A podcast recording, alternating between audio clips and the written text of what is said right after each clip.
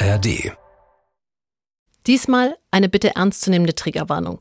In dieser Podcast-Folge ist Rob zu Gast. Rob ist gelernter Erzieher und Heilpraktiker für Psychotherapie. Seine Arbeit macht die Leichen im Keller anderer Leute sichtbar. Egal ob früher in der Migrationshilfe oder in seinem aktuellen Job in der Klinik für Kinder- und Jugendpsychiatrie. Zu Robs Alltag gehören heftige Szenen und Erlebnisse. In dieser Folge erzählt er Nina, Max und Roman unter anderem von brutalen Fällen von Selbstverletzung, von Suizidgedanken derjenigen, die in der Klinik sind oder von Erlebnissen geflüchteter Menschen. Falls diese Themen etwas Ungewolltes in euch auslösen könnten, hört die Episode mit jemandem, mit dem ihr das Gehörte dann auch besprechen könnt. Oder lasst sie von jemandem vorhören, dem ihr vertraut. Vertiefende Links zu den Themen gibt's in den Shownotes. Was viele nicht wissen, ich kann eine psychiatrische Diagnose nur stellen, wenn es einen Leidensdruck gibt. Weil du gerade gesagt mhm. hast, das ist mein Scheißthema und ich kann damit machen, was mhm. ich will. Wenn es keinen Leidensdruck gibt, dann kommen die aber auch nicht zu dann dir. Kommen die ja, genau, dann kommen sie nicht zu uns. Also die kommen ja zu uns, ah, weil sie das nicht mhm. machen wollen. In der psychischen Arbeit ist das Wichtigste die gleiche Wellenlänge. Wenn es kein Vertrauen gibt, dann gibt es auch keine Erfolge. Ich leite die Person an in dieses Haus reinzugehen und sich die Räume anzugucken. Mhm. Jeder Raum symbolisiert einen gewissen Punkt von meiner Persönlichkeit. Das Schlafzimmer steht für Sexualität, das Kinderzimmer für die Kindheit und natürlich gibt es auch den Keller. Und im Keller liegen die Leichen begraben. Also der Keller symbolisiert verborgene Ängste, Traumata, solche Geschichten. Der Gangster, der Junkie und die Hure. Ein Podcast von SWR3. Einen wunderschönen guten Tag und herzlich willkommen zu einer neuen Episode GJH. Der Gangster, der Junkie und die Hure hier beim SWR 3. Und ja, gegenüber meiner Wenigkeit äh, warte mal, das war komplett. Ja, stimmt, du bist gut. Kann man so sagen. Du bist gut gegenüber deiner Wenigkeit, musst du nicht sagen, aber. Kann Mir gegenüber kann man. sitzt die bezaubernde Nina Burkhardt. Hallöchen. Unser aller Herrin. Ja, euer aller Herrin. Eieiei. Und der so bescheidene Herr mir gegenüber ist der gute Roman Lemke. Juhu. Und einen dürfen wir nicht vergessen. Maximiliano Pollux. Ja, äh, so kannst du es nicht sagen, so verstehen die Leute das nicht. also. Nee, Schmarrn. Und diese Woche bin ich richtig wach. Ich fühle mich wie neugeboren. Das freut uns das sehr. Das ist schön, das ist schön. Hast du die Woche genutzt, um ein bisschen zu schlafen? Richtig reingepennt. Nicht. Lüge. Immer noch Welpenhund, aber das ist an einer anderen Stelle. Weißt du, wir räumen ja hier in unserem Podcast mit Vorurteilen auf, mit Klischees, mit unseren Ex-Milieus, sprechen selbst über das Erlebte und geben so viele praxisnahe Tipps als Präventionscoaches gegen Gewalt und für Konsumkompetenz. Und uns ist einfach wichtig, da komplett hinzuschauen. So, was ist Konsummissbrauch? Wie kriegen wir eine Kompetenz in die Gesellschaft rein. Und dazu zählt es natürlich auch über, ich sag mal, unangenehme Wahrheiten zu sprechen, die Konsum mit sich bringen kann. Zum Beispiel Psychosen, die ausgelöst werden können, die aber auch schon vorher als Veranlagung da sein können, Depressionen, die wir mitbringen können, zerrüttelte Elternhäuser, die wir alle kennen. Und unser heutiger Gast, der liebe Rob, hat uns da auch seine Leiche mitgebracht. Erstmal herzlich willkommen, Rob. Schön, dass du da bist. Hi, danke, dass ich da sein darf. Hey, Mega. endlich hören wir dich mal. ja, sofort so ich sitze wirklich Minuten. hier. Ja. Wie machen wir das denn immer? Ich finde, manchmal kann man auch jemanden ein bisschen beschreiben, dass die Leute sich ein Bild machen können. Ah, finde ich ich das find, gefällt mir. Willst du Rob beschreiben? Darf ich? Natürlich. Ich bin gespannt. Also, neben mir sitzt ein sportlicher, bärtiger, dunkelblonder bis mittelblonder, junger Mann. Mhm. Ich würde sagen, irgendwas um die 30. Sehr tätowiert, bunt tätowiert. Sehr tätowiert. Also, genau. Ähm, ich würde sagen Sleeve. Mhm. Beide Arme voll zumindest. Hose hat er an, deswegen weiß ich nicht, wie es da aussieht. Ähnlich. äh, lackierte Fingernägel, zeigst du mir die mal? Natürlich. Äh, jeder Finger ist in einer anderen Farbe lackiert. Ja, das darf sich meine Tochter immer aussuchen. Ich wäre so gern deine Tochter gerade. Geil. Und äh, was gibt's noch zu sagen? Cooler, lässiger Style, Brille Und freundliches Gesicht. Ja, freundliches Gesicht. Und sie sieht ja schon tough aus. Also ich glaube, du kannst einen Nagel einhauen, oder? Ja. Ja. Ein, Und Lange Haare was man, lange Haare. was man noch dazu sagen kann, ist vielleicht ein Karohemd und ein schwarzes Shirt darunter. Äh, sieht so ein bisschen Metal, Death Metal, Rock, Rockabilly, irgendwie so in die Richtung. Äh, Ja, ein bisschen. Also ich bin selber Musiker. Von daher. du spielst Bass. Wollte ich gerade sagen. Ja, Ich bin okay, du spielst Original, aber ist äh, Bass, Bass. Bass, wir brauchen. Äh, äh, die, die Bassisten sind in der Band oft die Hallodris. Ey, jetzt haben wir so viel Annahme über Annahme über Jetzt geht's Annahme. los. Einfacher ist, wenn du dich selbst vorstellst und uns ein bisschen in deine äh, Geschichte mitnimmst. Jetzt darfst du, nachdem wir dich in tausend Schubladen gedrückt Ja, haben. okay, alles klar. Dann räume ich die Schubladen auf. Äh, ich bin Rob, ich bin 31, ich bin äh, gelernter Erzieher, ähm, hab Harter ne- Job. Harter Job, ja. Habe Weiterbildungen gemacht in der Psychotherapie. Also ich bin Heilpraktiker für Psychotherapie. Ich habe den NLP Practitioner gemacht. Was Äh, ist das? NLP ist eine Therapieform. Also das ist so Neurolinguale Programmierung. Genau. Ähm, da geht es so ein bisschen, also ganz vereinfacht ausgedrückt, Dinge aus einer anderen Perspektive sich anzugucken. Klingt Bei wem hast du das gemacht? Also da gibt es ja auch so Gurus, die deutschlandweit. Also nee, das war ein aner anerkanntes Institut. genau, ich habe ganz lang in der Geflüchtetenhilfe gearbeitet, in der Wohngruppe, ich habe äh, Jobs vermittelt, in dem Verein gearbeitet, der Geflüchteten Therapieangebote vermittelt hat. Weil das ist äh, hier in Deutschland extrem schwierig, gerade für Geflüchtete, gerade mit Sprachbarrieren überhaupt einen Therapieplatz zu finden. Und jetzt aktuell arbeite ich in der Kinder- und Jugendpsychiatrie. Wow. Ähm, also gerade noch zum Therapie, äh, es ist schon für Muttersprachler Ja. mit einer schwierigen Thematik, also gerade wenn posttraumatische Belastungsstörungen mit reinkommen und das äh, komplexe Geschichten sind, wird es schon für Muttersprachler schwierig. Ja. Ich möchte mir nicht vorstellen, wie schwer es ist für jemanden, der jetzt noch kein Deutsch spricht. Also da auch, wenn ihr mehrere Sprachen sprecht und in dem Bereich irgendwie Erfahrung habt, meldet euch irgendwo, engagiert euch ehrenamtlich. Es gibt unglaublichen Bedarf für Helfer. Ja, Kann man sagen. Immer, ja. immer. Ja. Jetzt haben wir ja die dritte Staffel, die Leiche im Keller. Ja, was ist deine Leiche? Meine Leiche, ja, ich habe eine Leiche. Da möchte ich heute gar nicht so großartig viel drüber reden. Alles Das gut. Ist, Das ist richtig. Dann, dann passt ja. es geht, glaube ich, eher um die Leichen der anderen. Aber meine Leiche äh, geht in eine ähnliche Richtung wie bei Roman mit dem Freund der Familie. Äh, ich möchte jetzt nicht so viel drüber reden, weil es Menschen gibt, die wissen das nicht von mir. Okay. Und das möchte ich auch, dass es so bleibt. Aber die Leiche hat mich so ein bisschen dazu gebracht, zu dem, was ich jetzt mache. Also ich kann Leute, die Ähnliches erlebt haben, relativ gut verstehen. Also wir sprechen von Missbrauch, Ja. Nötigung. Hast du, das ist ein blöder Satz von mir, den muss ich aber jetzt sagen, der muss jetzt raus. Ähm, der Bauer erkennt seine Schweine am Gang. ist es ein bisschen so, dass glaubst du, du erkennst manchmal etwas, was dich an dich erinnert oder was dich an jemanden erinnert? Ja, manchmal. Also es gibt bestimmte Verhaltensweisen, wiederkehrende Panikattacken und sowas. Also ich habe eine Vermutung, aber ich versuche das immer möglichst weit wegzuschieben, weil ich will nichts reininterpretieren, was dann tatsächlich vielleicht gar nicht stimmt oder Leuten irgendwas in den Mund legen. Aber es gibt schon Verhaltensweisen, die ich erkennen kann. Okay.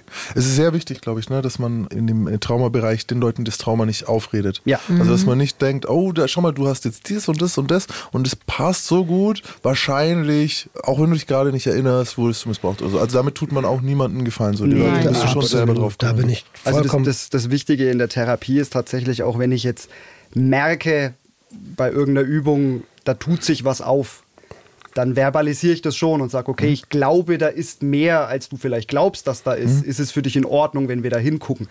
Und dann muss ich mich aber nach meiner Klientin richten. Also dann, wenn die sagen, nee, also vielleicht wissen die es auch und wollen nicht drüber reden.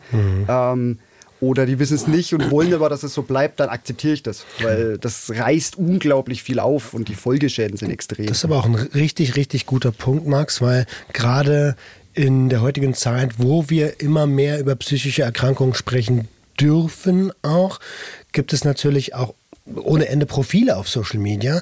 Und ja, du hast recht, man soll den Leuten kein Trauma in den Mund legen. Aber was ich viel, viel spannender finde, ist, bitte diagnostiziert euch auch nicht selbst, nur weil ihr, ihr relaten könnt mit meiner Geschichte, mit Max Geschichte, mit Ninas Geschichte.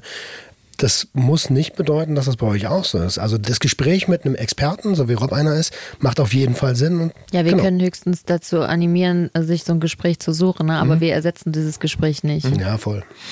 Und jetzt bist du in einer Klinik, oder? Ja. Erzähl mal ein bisschen, was für eine Klinik ist es und Also das ist. Wer kommt rum? Wer, wer kommt rum? Wer schaut da vorbei? Jeder. Äh, nee, das ist eine Kinder- und Jugendpsychiatrie. Also das heißt, es sind Jugendliche im Alter von 14 bis 18. Auch schwieriges Alter, auch so per se, vor oder? allem für die Betroffenen, also Ja. für die, die das Alter haben, so auch. Ja, das ist. Ja. So, okay. Und das ist eine teiloffene Station. Das heißt, wir sind offen, die könnten theoretisch gehen. Wir sperren nachts zu. Also wenn ich im Nachtdienst komme, sperre ich die Türen zu, dann kann keiner raus. Und manchmal, wenn wir akute Krisen haben, wenn ich jetzt sage, okay, äh, Patientin XY ist gerade stark suizidgefährdet, dann sperren wir die Tür auch zu. Aber das kommt nicht so oft vor.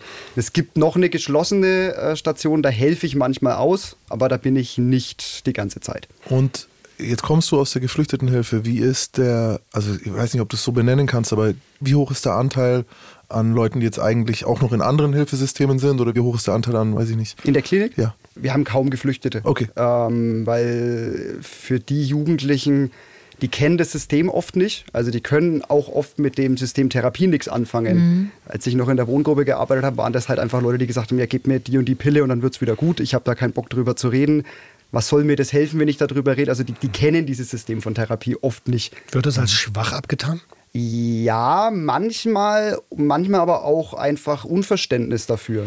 Und dann, du hast es ja gerade gesagt, Max, die Sprachbarriere ist halt extrem. Also die Gespräche, die ich geführt habe, habe ich mit einem Dolmetscher geführt. Und allein das ist schon schwierig, weil es halt irgendwie immer über zwei Ecken geht. Also ich kriege nie quasi das Ungefilterte, sondern ich kriege dann immer das, was mir halt der Dolmetscher gibt.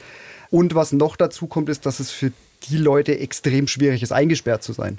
Ja. Ähm, weil die im Rahmen der Flucht teilweise inhaftiert waren, nicht die besten Erlebnisse mit Ärztinnen gemacht haben oder mit, keine Ahnung, Polizisten oder sonst irgendwelchen Geschichten. Nicht die besten ist schon sehr diplomatisch Ja, also beschissene. Ich kann, ich kann, Vor allen Dingen geflüchtet sind die meisten ja, weil sie frei sein wollen.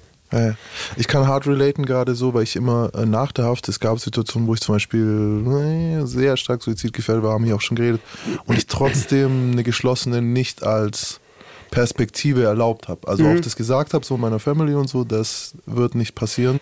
Also und ich gehe nicht freiwillig in den Zwangskontext. Heute sehe ich es anders, ne, weil einfach ein Unterschied ist, ob dich jemand strafen will oder ob jemand dir helfen will. Ja, das Ähm, muss man aber erstmal checken, weil, guck mal, als, triggert dich ja trotzdem, auch äh, egal warum. als ich meine Therapie angefangen habe, war es mir super wichtig, dass das ambulant ist, nicht, dass das stationär ist, weil ich wollte nicht, dass man mir die Freiheit nimmt. Das kommt immer darauf an. Also das Ziel ist es natürlich nicht, dass die auf der geschlossenen Station versauern. Das Ziel ist es zu sagen, okay, ihr habt jetzt eine Akutphase, die dauert so und so lang und wenn die dann so weit stabil sind, dann übernehmen wir die auch oft. Also dann kommen sie quasi zu uns in die offene Station, wenn die bereit sind, sich auf eine Therapie einzulassen. Manchmal sind sie das auch überhaupt nicht. Manchmal kommen die einfach oder oftmals werden sie mit der Polizei gebracht.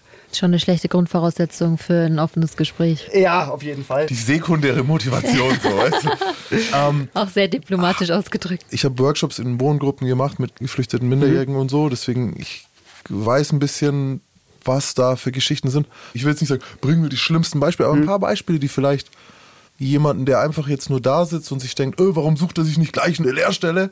So, was für Päckchen die Leute vielleicht manchmal dabei haben. Sehr guter Punkt, sehr guter Punkt. Also das ist immer die Frage, bei Geflüchteten kann man vom Großteil davon ausgehen, dass eine posttraumatische Belastungsstörung irgendwo vorliegt.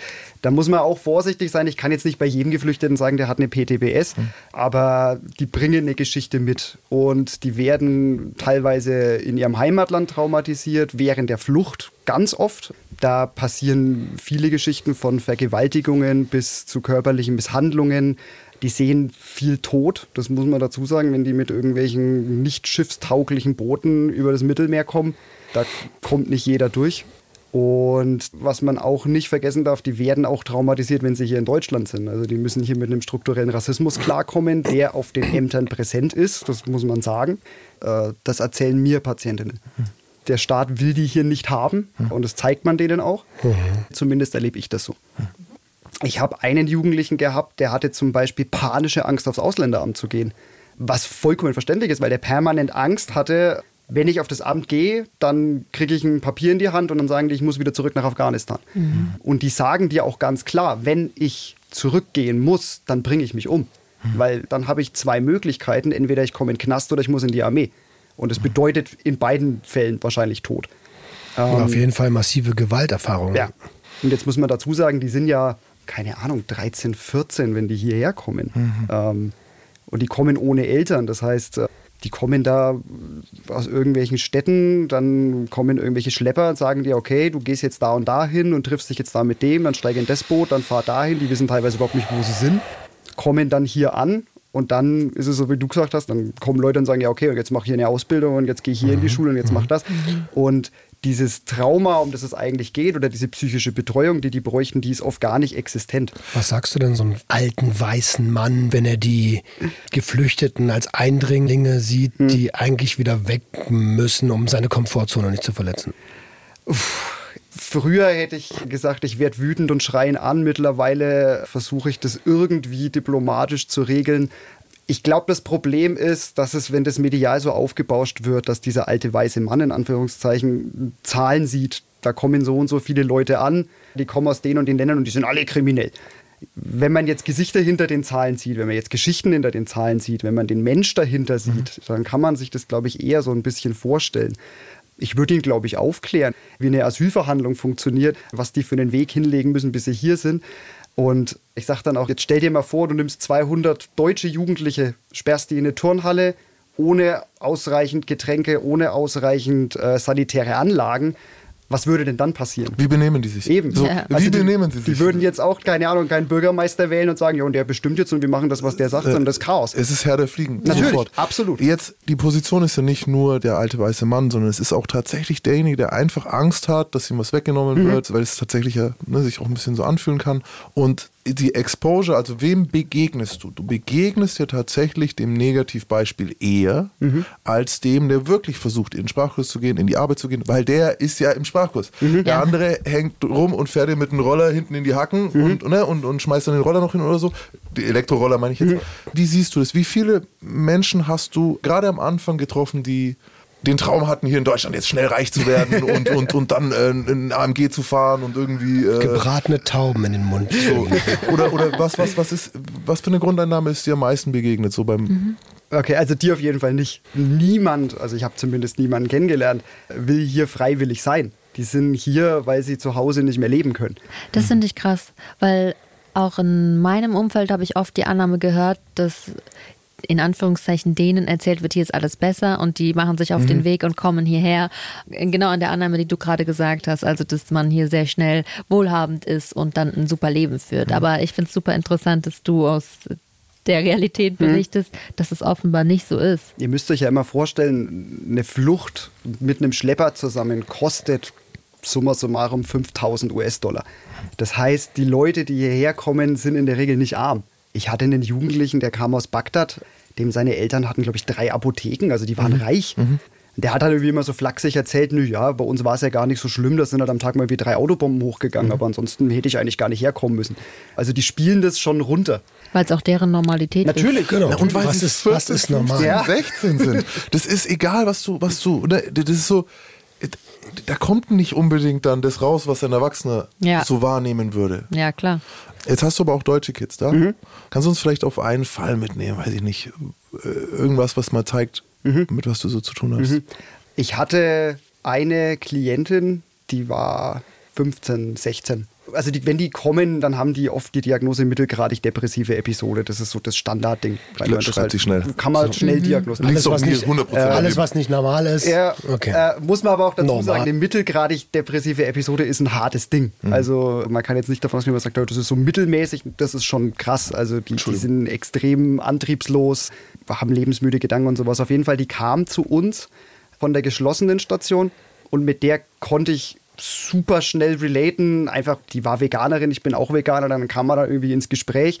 Ich habe dann mit der viel Musik gemacht und wir haben uns gut verstanden. Wir vom Team waren der Meinung, dass da auch irgendwie eine Persönlichkeitsstörung mit drin liegt, also so eine Borderline-Störung. Was es extrem schwierig macht, weil die sind teilweise sehr manipulativ. Bei der war es auf jeden Fall so, die hatte permanent lebensmüde Gedanken. Also die hatte starke Selbstverletzungen, die hat sich teilweise mit einem Feuerzeug gebrannt, also der Arm sah aus, ganz oft geschnitten, wir mussten oft in die Chirurgie. Und man hat nie so wirklich sagen können, ist es jetzt okay, ist es nicht okay. Du musst dir das vorstellen, bei uns ist es so im Nachtdienst, ich kontrolliere alle zwei Stunden die Zimmer. In der Regel schlafen die oder stellen sich schlafend.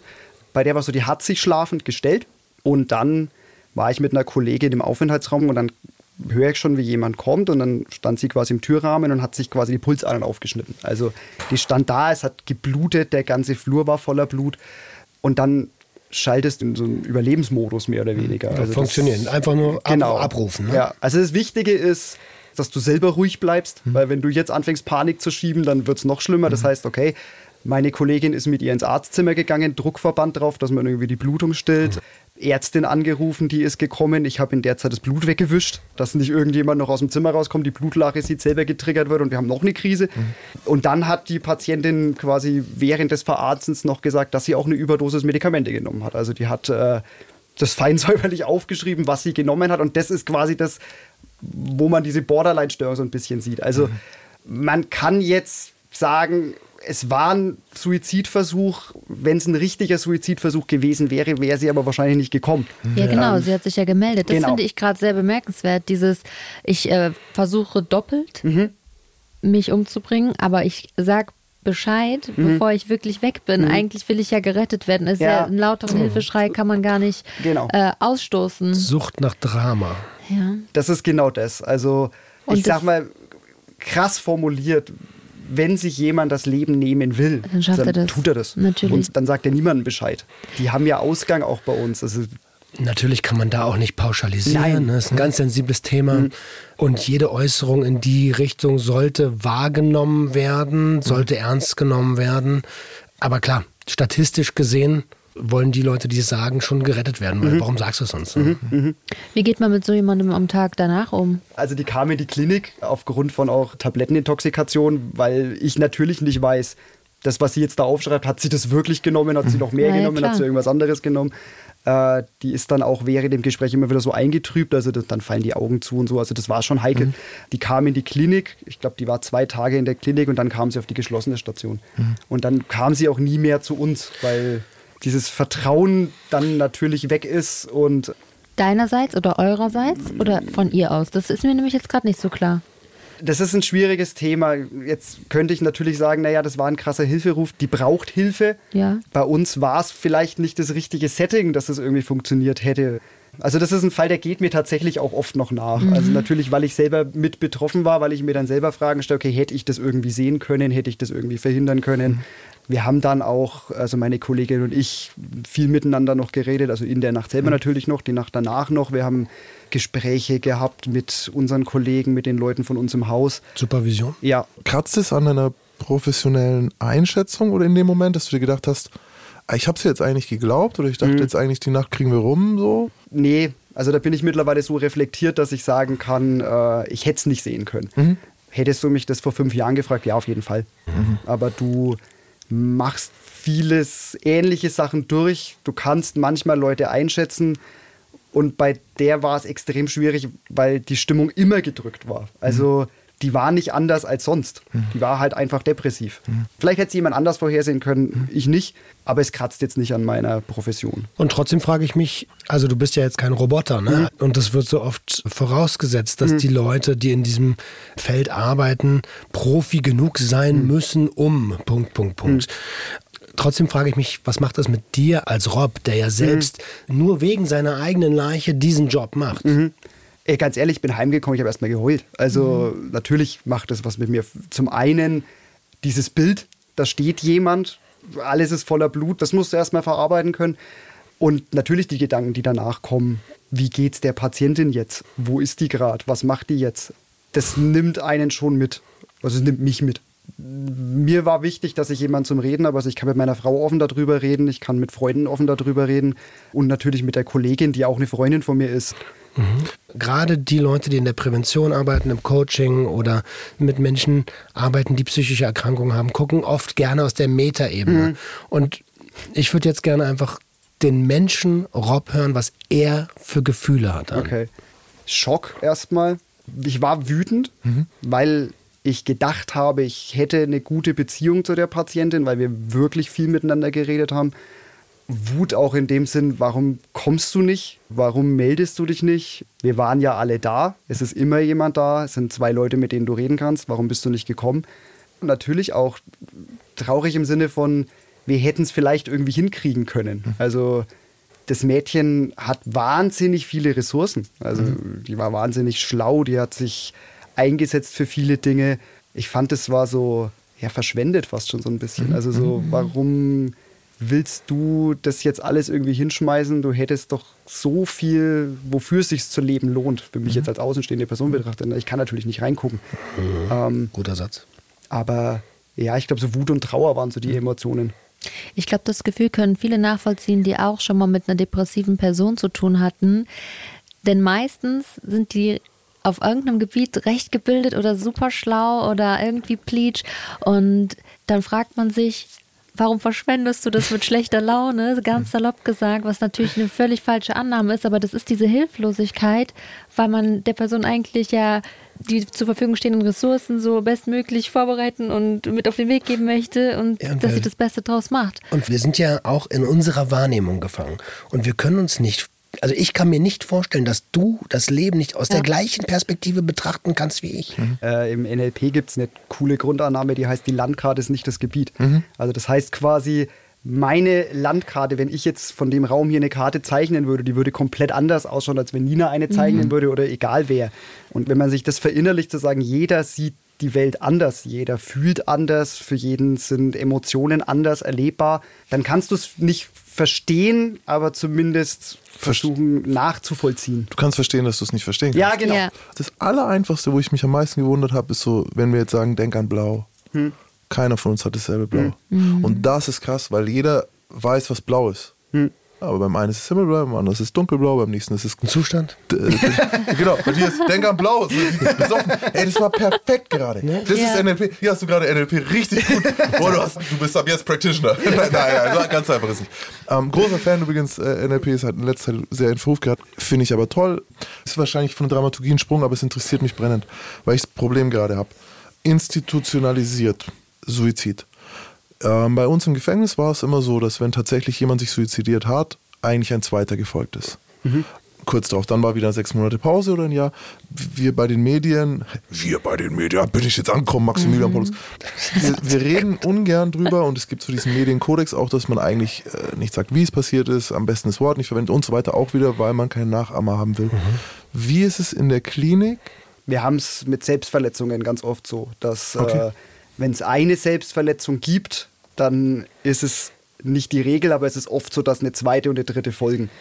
Ich kann dir nicht genau sagen, woran das liegt. Ich denke, das ist phasenweise einfach, dass die sich gegenseitig runterziehen, dass dann irgendwie man drei Patientinnen hat, die einen starken Selbstverletzungsdruck haben. Jetzt macht es eine, das triggert die andere, die macht es dann auch. Also da sehe ich das schon.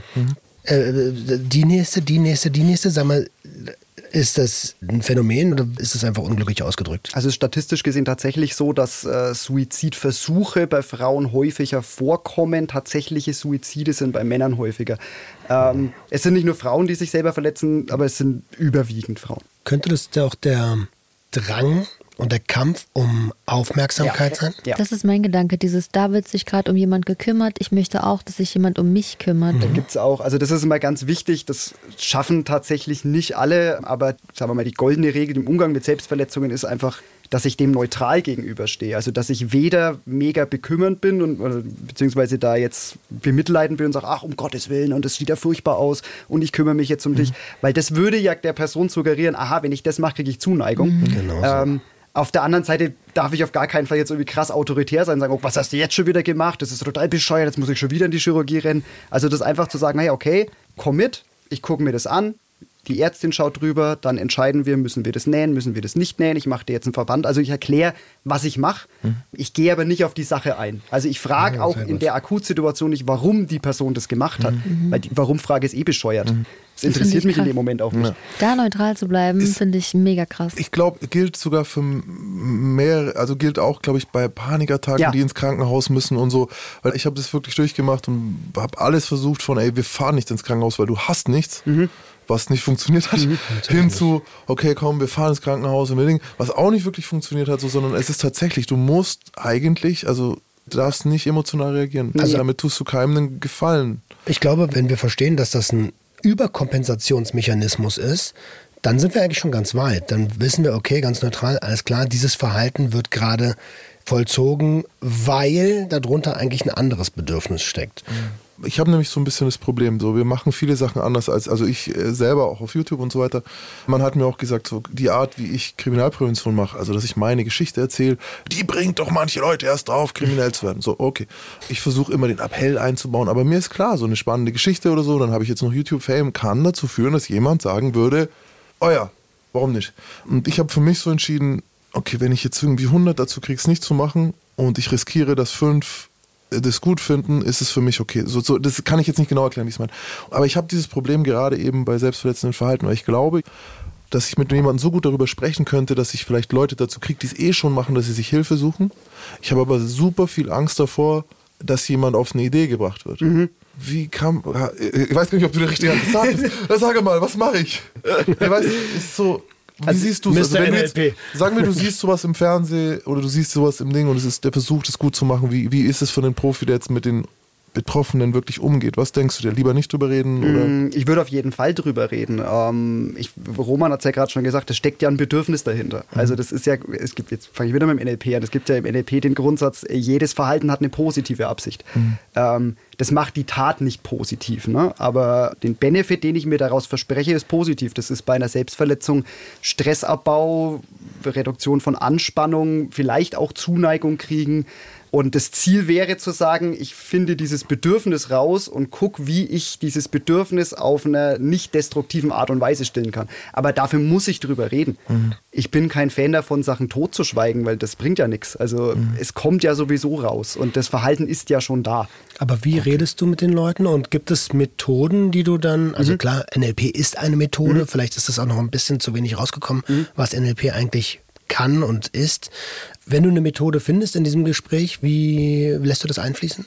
Also ich versuche erstmal aktiv zuzuhören. Das heißt quasi viel nachzufragen und gar nicht wirklich Ratschläge zu geben. Also erstmal die Situation zu verstehen. Also was hat dich dazu geführt, das zu machen? Was wir bei uns in der Klinik machen, ist, die müssen nach einer Selbstverletzung eine sogenannte Verhaltensanalyse ausfüllen. Das ist ein zweiseitiges DIN A4-Blatt und da steht dann genau drauf, äh, mit was hast du das gemacht. Also das heißt, die müssen sich sowieso damit konfrontieren. Mit was hast du das gemacht, wann hast du das gemacht, was waren ausschlaggebende Faktoren, wie ging es dir danach? Das ist ja auch immer spannend. Also warst du danach immer noch angespannt oder ging es dir danach besser? Was kannst du für dich selber als Wiedergutmachung leisten? Was könntest du das nächste Mal anders machen? Und darüber kommt man ja ins Gespräch. Also das heißt quasi, die geben das ab, wir lesen das durch.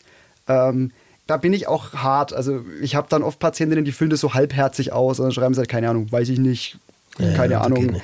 Dann sage ich auch, nee, pass auf, du nimmst es jetzt wieder mit, du füllst es jetzt richtig aus und dann reden wir darüber. Also das wird nicht einfach nur irgendwo ad acta gelegt und dann ist es da halt, sondern ich nehme das halt in den Gesprächen dann als Leitfaden und zu sagen, okay, wir gehen jetzt mal da drauf ein. Du schreibst jetzt hier, du warst danach weniger angespannt. Kannst du dir irgendeine Art und Weise vorstellen, wie du diese Reduktion von Anspannung erreichen kannst, ohne dich selber zu verletzen?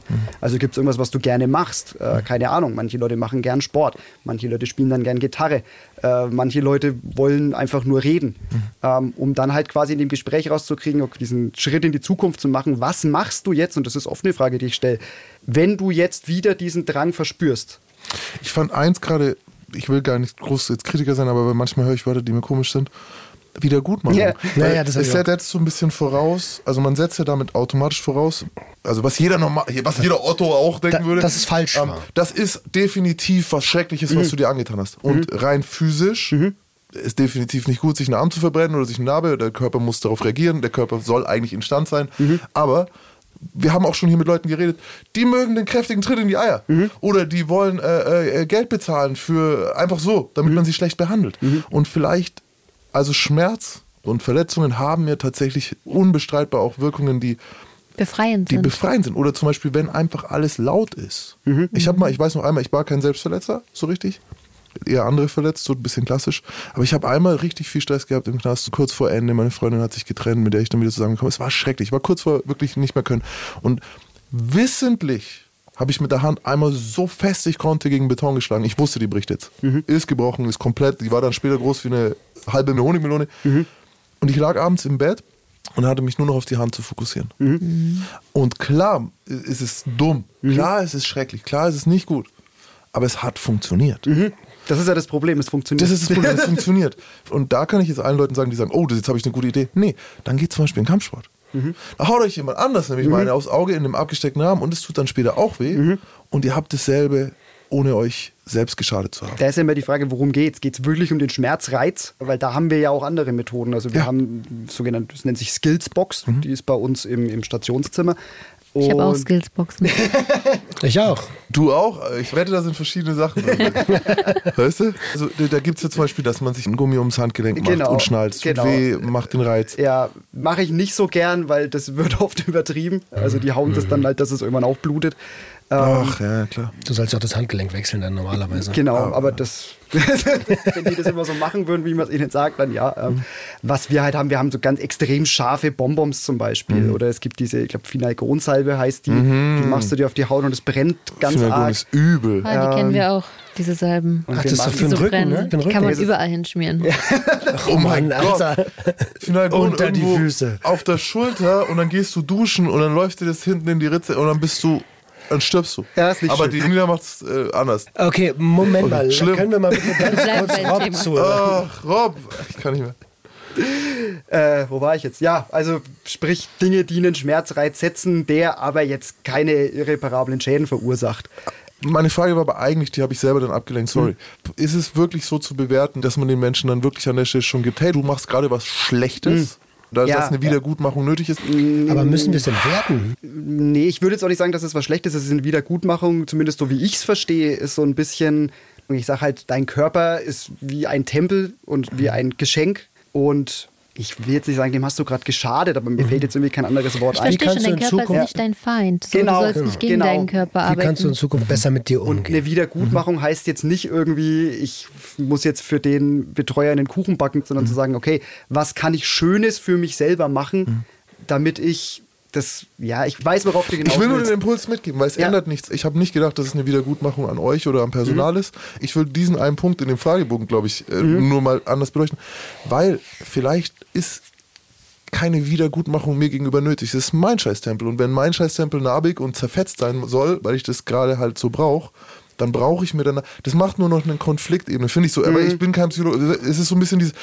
Ich weiß, bei mir wäre sofort so, das würde Widerstand auslösen. Das ist auch die Frage, auf die es am wenigsten Antworten gibt. So, und vielleicht ist sie nicht nötig. So, ne, weißt du, was ich meine? Und Ziel ist ja, gemeinsam einen Weg zu finden, besser mit sich umzugehen. Genau, die Frage zielt ja auf den Selbstwert ab. Kennst du deinen Selbstwert und möchtest du dir selber eine Entschuldigung Genau, geben? aber vielleicht möchte ich es nicht. Genau. Ne, das, da haben wir ja wieder dieses. Es gibt vielleicht auch, wenn wir hardcore-masochistische Fetischleute sehen, die kommen oft vom Selbstverletzen und haben irgendwann gefunden, so, hey, warte mal, okay, wenn ich mich hiermit aufschneide, kann das scheiße laufen, dann habe ich später eine Infektion, dann ist das.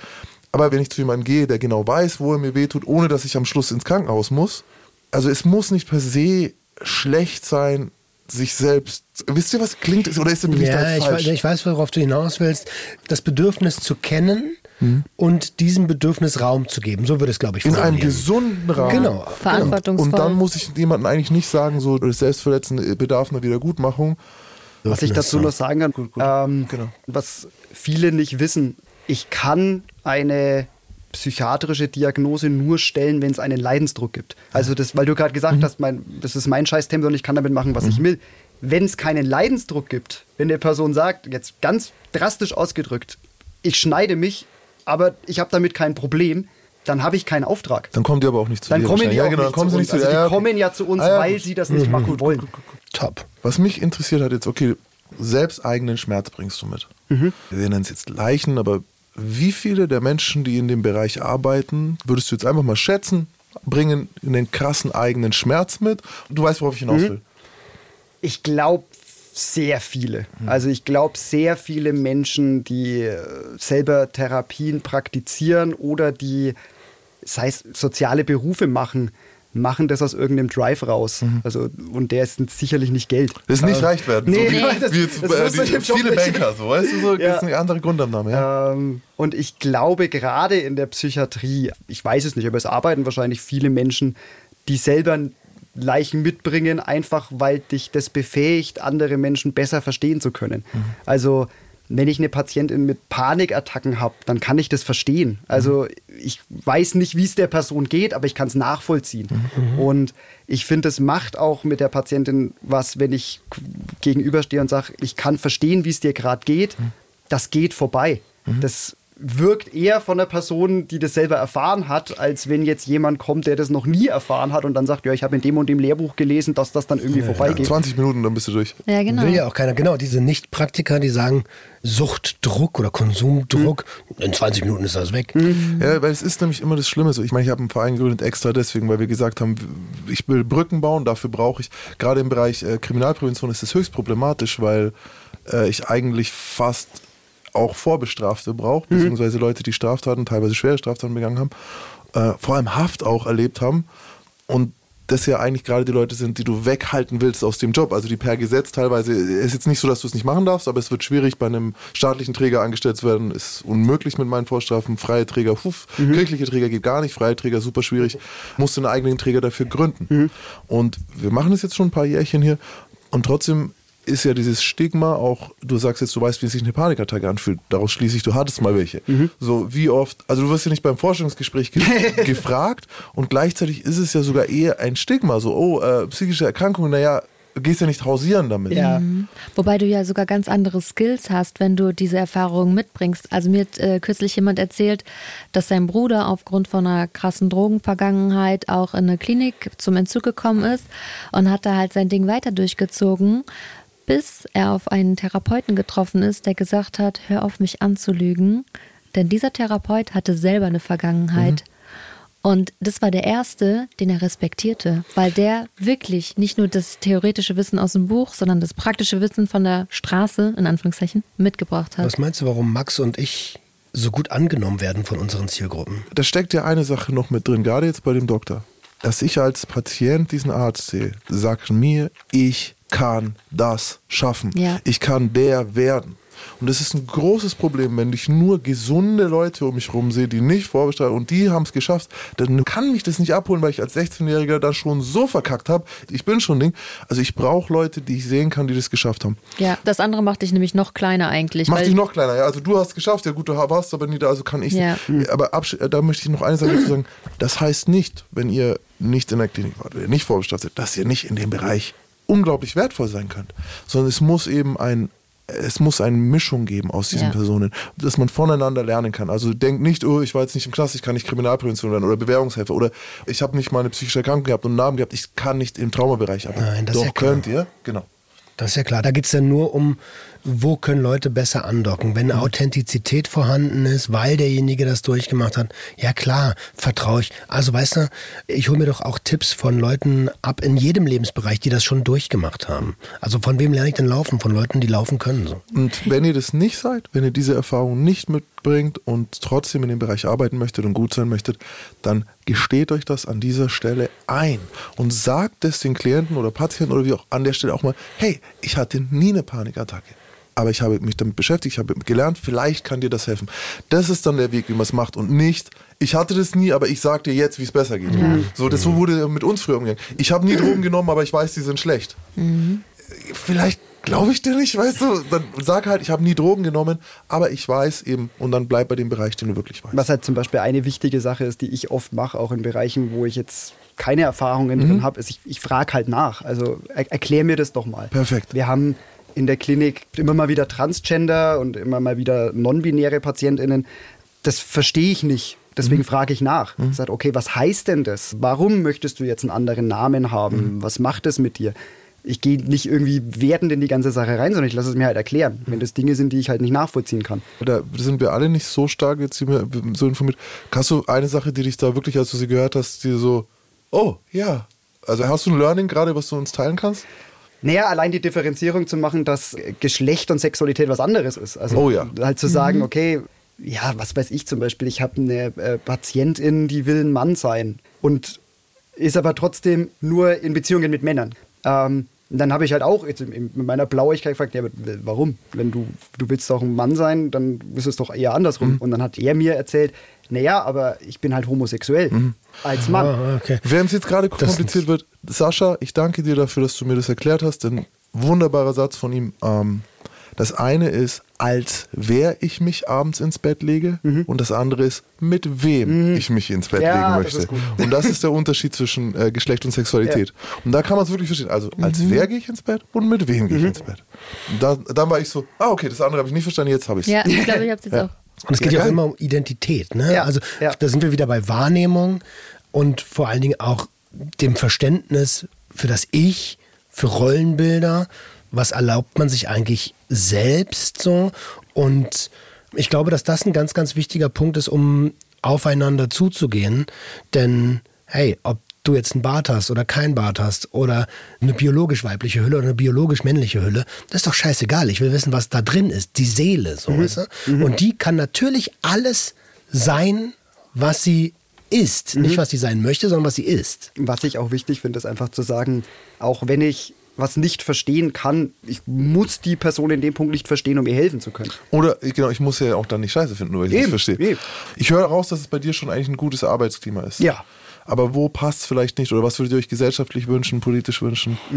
Naja, wir haben immer noch das Problem, dass psychische Erkrankungen nicht wirklich als richtige Erkrankungen angesehen werden. Also von Eltern, von den Familien der Patientinnen, dass die halt dann sagen, naja, eine Depression ist ja keine Krankheit, die soll sich halt jetzt nicht so anstellen. Ja, ja, der schlimmste Spruch. Stell dich nicht so an. Ähm, Ja, das ist genauso, wie wenn ich zu einer Essgestörten sagen würde, na jetzt ess halt mal. Ähm, das ist ja Der Quatsch. Imperativ heißt aber ist.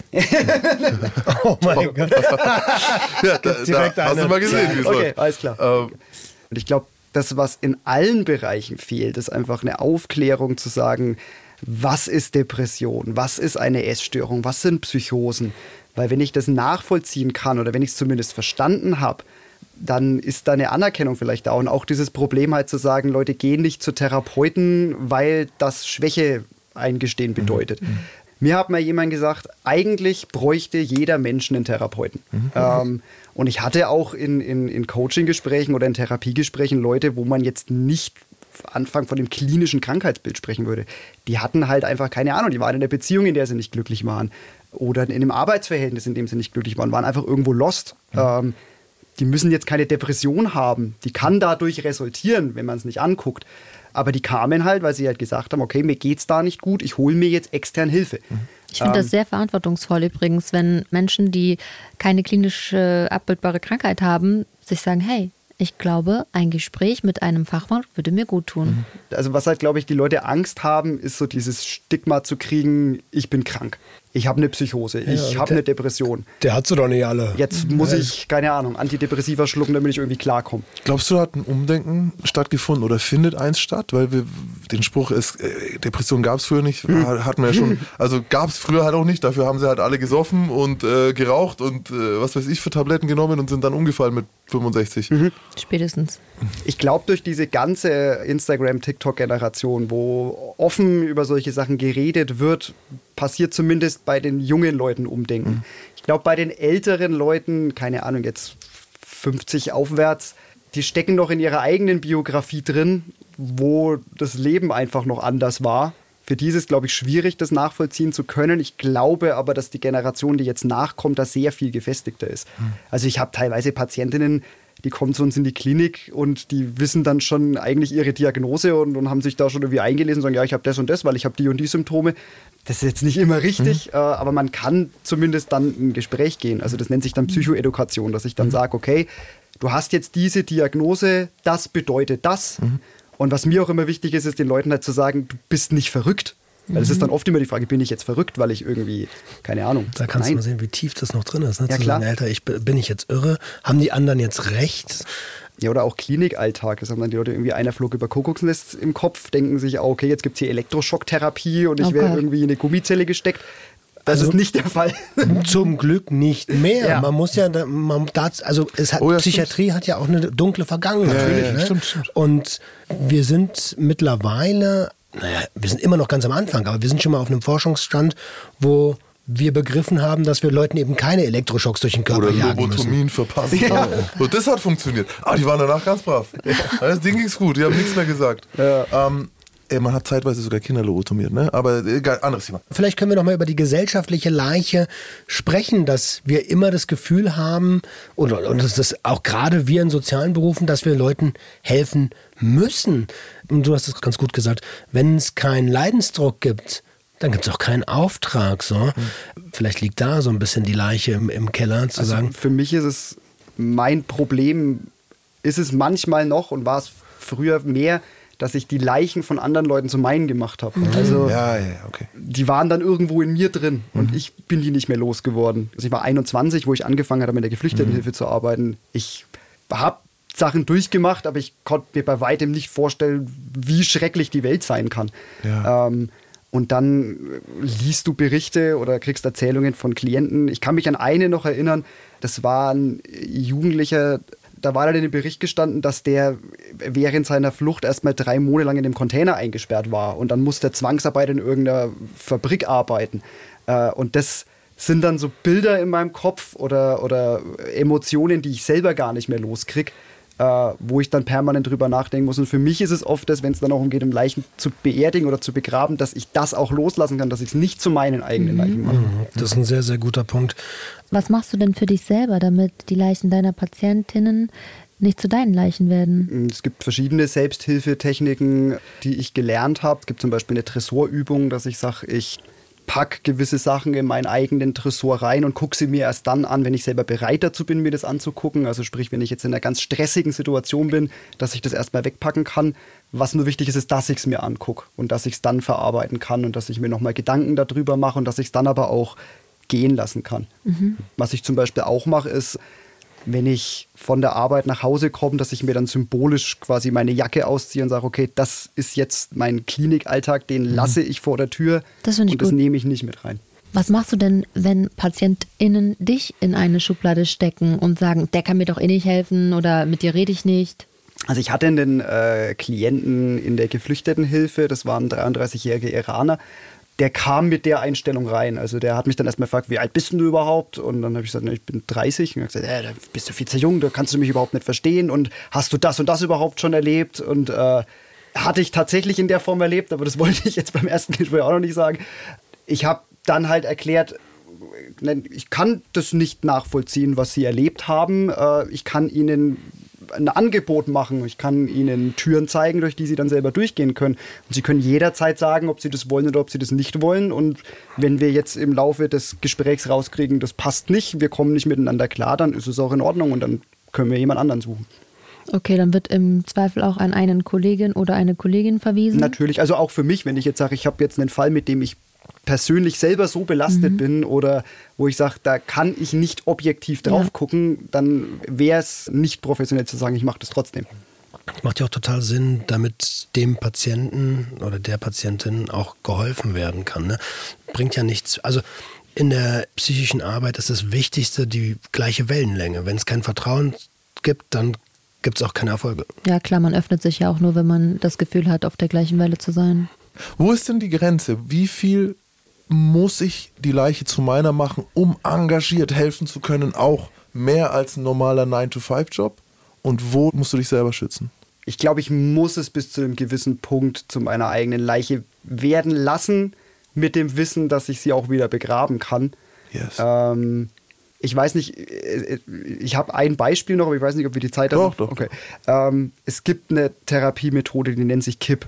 Katatym-imaginative Psychotherapie. Mhm. Genau. Ähm, und das ist tiefenpsychologisch fundiert. Das bedeutet quasi, ich gehe mit jemandem auf eine Fantasiereise. Mhm. Das heißt, ich versetze die Person in eine Art Trance. Das ist jetzt, also ich hypnotisiere niemanden, aber quasi, dass man in sich drinnen ist.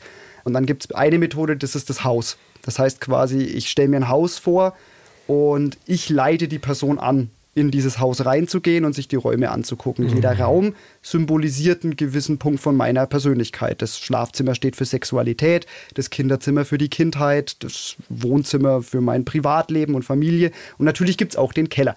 Und im Keller liegen die Leichen begraben. Also der Keller symbolisiert verborgene Ängste, Traumata, solche Geschichten.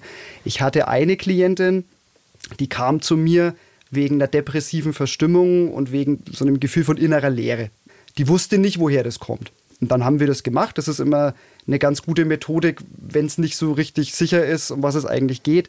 Wenn ich jetzt beispielsweise weiß, da liegt ein schweres Trauma begraben, würde ich die Methode nicht machen, weil das mhm. ruft zu viel hoch. Ja, Retraumatisierung. Ähm, genau, also die Chance ist immer relativ hoch bei der Methode, weil ich bringen ja Sachen ans Tageslicht. Ja. Und wenn meine Person oder meine Klientin in Trance ist, kommt alles hoch. Dann kannst du das nicht mehr steuern.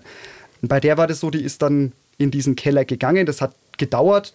Ist da erst nicht reingekommen. Der war verschlossen und dann hat sie den Schlüssel gesucht. Also das muss man sich wirklich wie so eine Fantasiereise vorstellen. Und dann leitet man halt an. Guck mal, findest du irgendwo einen Schlüssel? Äh, Gibt es eine andere Tür? Kannst du vielleicht außen irgendwie reinkommen? Weil das Unterbewusstsein sträubt sich natürlich erstmal. Ich will da nicht hingucken. Ähm, und bei der war es so, die hatte quasi im Keller eine Kinderleiche. Ähm, und dann kam raus, dass die ihr Kind in der Schwangerschaft verloren hat. Also die war also Mitte 50. Da hat man über sowas nicht geredet oder sie hat darüber nicht geredet. Hat es nie verarbeitet. Und dann war das so, dass sie erstmal da stand. Es sind Tränen ausgebrochen und es war wahnsinnig emotional, also auch für mich unglaublich emotional, weil damit rechnest du nicht. Und dann haben wir es geschafft, dass er sagt, okay, nimm die, jetzt kriege ich selber feuchte Augen, ähm, nimm, nimm die Leiche oder nimm dieses Skelett mal in den Arm und sag ihm, dass du es lieb hast und dass das für dich wahnsinnig schwierig ist, das gehen zu lassen. Ne? Weil das ist ja immer das, ich, ich will das nicht gehen lassen. Ähm, und das ging dann auch ganz gut und die konnte dann diese Leiche symbolisch vor ihrem Haus begraben. Konnte dann mehr oder weniger damit abschließen. Also sie hat es zumindest aufgenommen und gesagt, okay, das war so, ich kann jetzt das akzeptieren, so wie es ist. Weil das wird immer ein Teil von mir bleiben und ich bin selber Vater. Also Gerade für die Geschichte bin ich jetzt nochmal mega dankbar, weil an der Stelle mal mein Appell an alle Coaches da draußen. Nur weil wir uns in eine Thematik reinlesen und Methoden kennenlernen, gerade die Methode, eine Treppe herunterzugehen, sich Räume anzuschauen, ähm, vielleicht auch noch in einem Online-Meeting, wo in einer Stunde dein Klient nicht mehr da ist, ihr wisst nicht, was das mit denen macht. Die können Wochen, Monate lang in ihrer Retraumatisierung stehen und werden dann quasi allein gelassen. Deswegen, äh, Coach, alles schön und gut, ist ein berechtigtes Business. Wir haben viel zu wenig Therapeuten, aber bitte, bitte, bitte, doktort nicht an irgendwelchen Methoden rum, mit denen ihr euch vielleicht auch nicht ausreichend auskennt. Und zu einem guten Coach gehört es auch, so ehrlich zu sich selbst zu sein und zu sagen, hey, hier endet meine Kompetenz. Wir gucken mal, dass wir gemeinsam professionelle Hilfe für dich finden. Also was ganz wichtig ist zu erwähnen, ist, dass Kipp auf gar keinen Fall was für den Hausgebrauch ist. Es braucht spezialisierte Leute, die einen da durchleiten. Es ist nichts, was ich alleine machen kann. Und wenn gerade solche Sachen auftauchen, versteckte Traumata, dann brauche ich jemanden, der das auffangen kann und der da professionell mit umgeht. Absolut. Die Geschichte passt so krass in diese Staffel jetzt noch rein. Und äh, also jeder hat ja auch seine eigene Leiche und wir haben die ganz, ganz, ganz kurz nur angerissen bei dir. Aber wie gehst du mit deiner eigenen Leiche oder deinen eigenen Leichen um?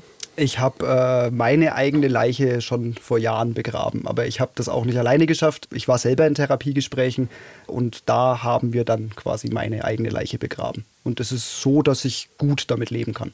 Also ich bin dir sehr, sehr dankbar für diese Episode, weil es zeigt auch nochmal ganz, ganz krass, dass wir den Leuten nur vor den Kopf gucken können und das Erlebte nicht sehen. Und gerade im Bereich äh, Substanzgebrauchsstörungen, da wird ja oft das Abstinenzdogma hochgehalten und ich denke mir dann immer so, Leute, versucht doch erstmal zu verstehen, warum die Person gefährliche Konsummuster aufweist, damit man da herangehen kann, also am Trauma arbeiten kann. Und da macht ihr sehr, sehr, sehr, sehr wichtige Arbeit. Und dafür bin ich dir sehr dankbar. Und wir verstehen, glaube ich, immer mehr, niemand ist allein und muss es auch nicht sein, um ganz ehrlich zu sein. Wir dürfen auch Hilfe annehmen. Absolut. Mir hast du jetzt auch nochmal zwei Sachen. Das eine ist, äh, ergänzend zu dem, was der Roman gesagt hat, tatsächlich auch, wenn ich einen jungen, geflüchteten Menschen sehe und weiß ich nicht, der sich gerade in Baden-Baden jetzt hier nicht so verhält, wie ich es mir vorstelle. So, ne? Es ist halt so, wenn wir sehen könnten, was hinter diesem Kopf los war, was in der Vergangenheit passiert ist. Ich bin mir so sicher, dass die meisten Menschen, 99 Prozent der Menschen sind keine Arschlöcher. Dass die dann eigentlich plötzlich sagen würden, wow, okay, warte mal, ey, stress den Jungen nicht. Weißt du, ich meine, Ja. wir müssen ihn irgendwie, aber das sehen wir nicht.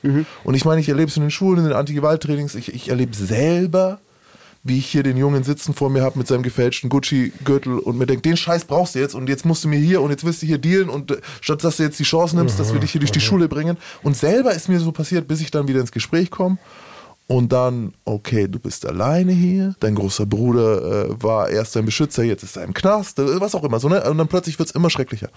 Das war das eine. Das zweite, was du heute gemacht hast, ist mir wieder ein, wenn ich an Kliniken denke, ich denke eigentlich immer an die Patienten. Mhm. So, ich habe immer diesen Blick von demjenigen, der institutionalisiert ist. Mhm. Und ich vergesse wieder, dass die Menschen, die dort arbeiten, ja auch Motivationen haben. Und äh, da hast du mir heute wieder viel mitgegeben, und ich glaube auch Vorbildcharakter für Menschen, die selber Erfahrungen gemacht haben, die dann eben in dem Bereich helfen wollen.